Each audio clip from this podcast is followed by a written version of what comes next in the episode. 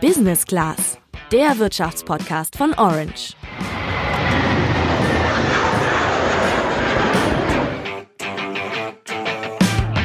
Also wenn man der Werbung glauben darf, dann klingen Menschen, die gerade eine neue Stelle gefunden haben, so.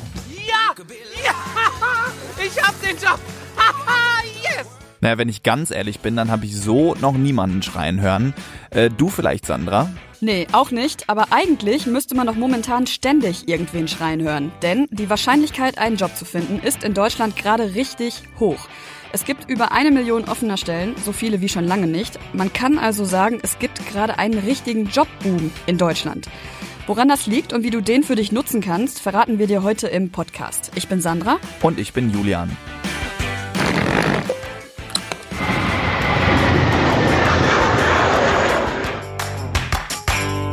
Laut Institut für Arbeitsmarkt und Berufsforschung gibt's im Moment 1,2 Millionen offene Stellen in Deutschland. Vor allem mittelgroße Firmen suchen neues Personal und auch die 30 wertvollsten deutschen Aktiengesellschaften von BASF bis Volkswagen suchen händeringend neue Mitarbeiter. Zusammengenommen haben sie derzeit mehr als 20.000 Jobs offen. Das ist auf den ersten Blick schon ein wenig verwunderlich, denn vielen Unternehmen in Deutschland ging es, sagen wir mal, wirtschaftlich schon mal besser. Das kann man unter anderem daran sehen, dass mehr als jeder dritte DAX-Konzern in den vergangenen zwölf Monaten eine Gewinnwarnung herausgegeben hat und damit also seine Aktionäre auf schlechtere Zeiten vorbereitet hat. Manche Unternehmen, zum Beispiel Siemens oder die Deutsche Telekom, haben sogar Pläne, in gewissen Bereichen Stellen zu streichen. Also, wir fassen zusammen. Vielen Unternehmen geht's wirtschaftlich gerade nicht zu gut und manche wollen Personal abbauen und trotzdem suchen alle neue Leute. Wie passt das jetzt zusammen? Erklären lässt sich das damit, dass sich viele Branchen im Moment im Wandel befinden. Und das liegt vor allem an der Digitalisierung, wie uns André Schäfer von Stepstone, einer Online-Jobbörse, erklärt hat. Wenn man sich das dann mal genauer anschaut, dann stellt man ja doch fest, dass an der einen Stelle sicher hier und da Jobs wegfallen. An anderer Stelle entstehen aber auch neue Jobs. Also es gibt ganz, ganz viele Unternehmen, wenn wir da beispielsweise mal die Deutsche Telekom nehmen, die angekündigt haben, eine extra Sparte für IT-Sicherheit zu kreieren. Und da sollen Tausende von neuen Jobs entstehen. Das heißt, es werden natürlich auch in Zukunft im Zuge der Digitalisierung Jobs entstehen oder Berufsbilder entstehen, von denen wir heute vielleicht noch gar nicht so ganz genau wissen, wie sie im Detail aussehen werden. Also, manche Berufsbilder werden jetzt nicht mehr gebraucht, andere dafür umso dringender. Während Siemens zum Beispiel in der Kraftwerksparte Personal abgebaut hat und auch Kohlekraftwerke allgemein schließen, dürftet ihr als IT-Spezialist oder Softwareentwicklerin momentan eigentlich ganz gute Chancen auf eine Stelle haben. Aber auch abseits von den ganzen digitalen Berufen habt ihr auf dem Arbeitsmarkt momentan ganz gute Chancen. Mal ein paar Beispiele. Besonders nachgefragt sind gerade unter anderem Mechatroniker, Kraftfahrzeugtechnikerinnen, Hoch- und Tiefbauer, Sanitär- und Klimatechniker oder auch Lokführerinnen.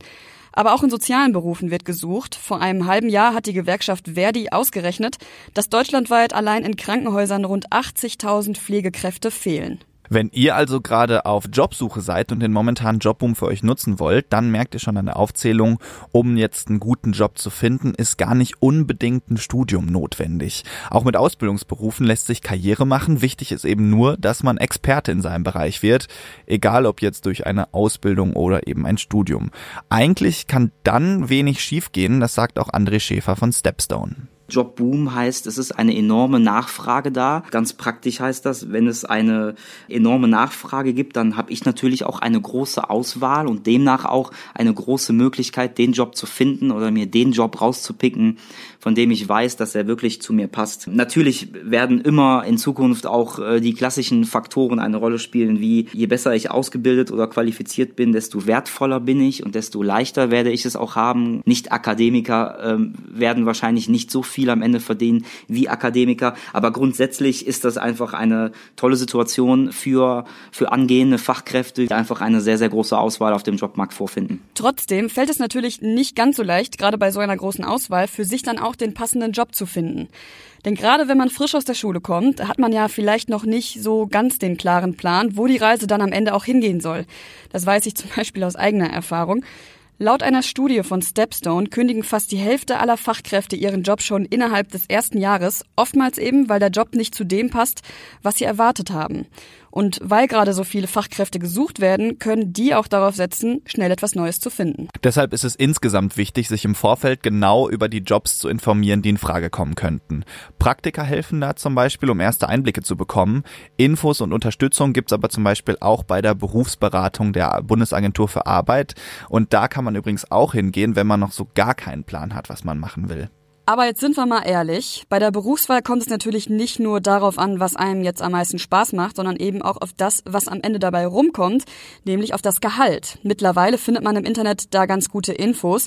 Sucht da am besten einfach mal nach Gehalt-Rankings. Zu große Erwartungen solltet ihr euch aber so oder so besser nicht machen, denn obwohl Unternehmen so viel Personal suchen, steigen die Löhne in der Regel nicht gleichermaßen stark an, auch nicht in den Berufsfeldern, in denen ganz viel gesucht wird. Ein Beispiel, ein Altenpfleger verdient im Mittel um die 2600 Euro brutto im Monat.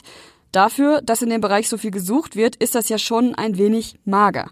Seit 2013 sind die Löhne in dem Feld aber immerhin um 9 Prozent gestiegen. Aber auch wenn man dann irgendwann seinen passenden Job gefunden hat, dann ist es wichtig, sich nicht darauf auszuruhen, sondern sich weiterzubilden. Denn weil es im Moment ganz viele verschiedene Faktoren wie die Digitalisierung gibt, die die Arbeitswelt eben verändern, ist es wichtig, nicht nur wertvoll zu sein, sondern auch wertvoll zu bleiben. Das sagt auch André Schäfer. Es wird immer mehr Quereinsteiger geben. Es wird immer mehr Fachkräfte geben, die die Berufsgruppe komplett wechseln, mit Fortbildungen sich weiterbilden, ähm, Neues dazulernen. Und das ist wirklich eine Grundvoraussetzung, dass man heute offen sein muss für Veränderungen und auch offen dafür sein sollte, etwas Neues zu lernen. Und dazu muss man wahrscheinlich auch noch anmerken, dass man wie vielleicht unsere Großeltern oder unsere Eltern auch sein ganzes Leben lang in ein und demselben Job bleibt und dann irgendwann von da aus in Rente geht. Das findet André Schäfer auch relativ unwahrscheinlich, denn dafür gibt es einfach mittlerweile zu viele Entwicklungen, die die Arbeitswelt beeinflussen und an die man sich dann eben auch laufend anpassen muss. Fassen wir also mal zusammen. Wichtig ist erstmal, sich gut zu überlegen, was man denn machen will, sich dann gut auszubilden und dann sollte man auch gute Chancen haben, einen guten Job zu finden. Wie sieht es da denn bei dir aus? In welchem Beruf möchtest du einsteigen und wie schätzt du dort deine Chancen ein? Schreib es uns gerne bei WhatsApp. Das war's von uns für heute. Ciao!